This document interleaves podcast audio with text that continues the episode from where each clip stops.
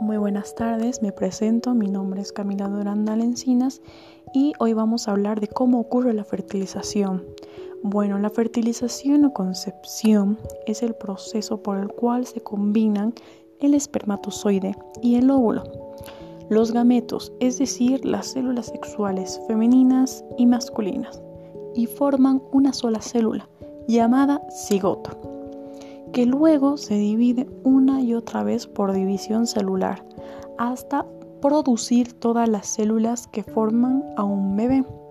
Aquí vamos a dar un ejemplo de una linda familia. Dayana y Diego llevan dos años de casados y llevan planeando tener un bebé hace seis meses.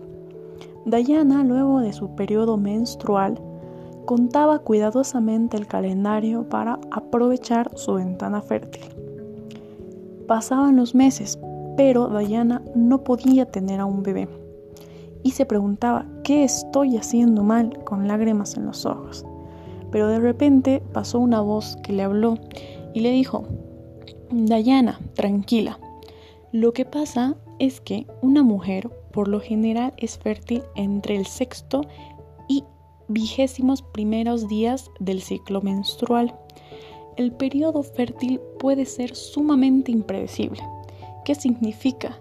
Significa que si bien la concepción es mucho más probable en ciertos momentos, es posible que ocurra en cualquier momento del mes. A la vez, aunque la concepción es más probable durante ciertas partes del mes, puede no ocurrir siempre durante ese tiempo. Diana primero quedó asustada al escuchar esa voz, pero luego entendió la explicación. Pasó un poco de tiempo y luego llegó Valentina a sus vidas, a alegrar la vida de sus papás.